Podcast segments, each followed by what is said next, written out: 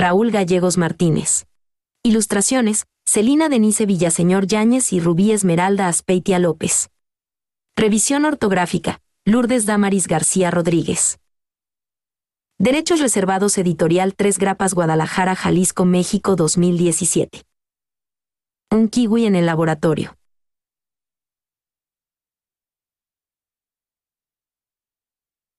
Era un señor kiwi, honesto y de buen corazón, en su mente se disputaban algunas luces, algunas sombras, algunas alegorías. Verdades huecas, trancas, que no lo dejaban avanzar. Buscaba la verdad sobre qué era mejor, una manzana o una zanahoria. El señor Kiwi sabía que si contestaba esta simple pregunta muchas respuestas se contestarían, muchas dudas se resolverían como si fuese una cascada, infinitamente, conectándole más rápido con su realidad alterna. Como su motivación era sincera, estudiaba sin cesar y comparaba el sabor, textura y las propiedades de estos productos de la naturaleza. Realmente llegó a estar conectado a tantas enseñanzas que irremediablemente se los llevaba a sus sueños para compararlos mejor. Llegó tanta esta obsesión que comenzó a buscar proveedores, especialistas, montó un laboratorio en su casa para examinarlos día y noche. Todo esto para darle al mundo una respuesta e influir en las personas sobre lo que él pensaba un pensamiento universal para crear un hito de seguidores. Casi a punto de llegar a la locura. Llegó a entrevistar a una marmota. Un instructor espiritual al cual le dijo, Estoy confundido, ¿acaso no existen demasiadas razones, sendas, conceptos, formas de pensar que no puedo determinar cuál de los dos alimentos es mejor? La marmota repuso con firmeza. ¿Qué dices, insensato? Cada quien y cada cual define sus propios gustos.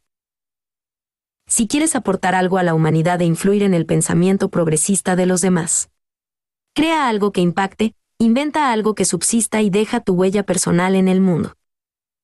El kiwi tomó en forma literal la recomendación de la marmota y comenzó a pensar en blanco y negro. Acto seguido, bajó por las escaleras de su casa, llegó al sótano, y sacó de un baúl unas pantuflas velludas que tenía para el invierno. Después dejó sus huellas al caminar por el piso y las siluetas de sus pisadas, las recortó con unas tijeras, las amasó y salieron de ellas dos bolitas. Las bolitas recortadas. Las llevó al laboratorio.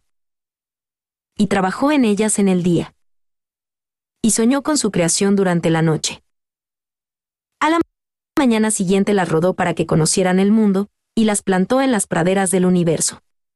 Surgiendo del cosmos un producto extraordinario, con los hechos tangibles de la vida, tales como el amor, la crianza y la genialidad, de esta manera nacieron sus hijos, y los llamó kiwis. Las únicas frutas velludas que existen en el mundo.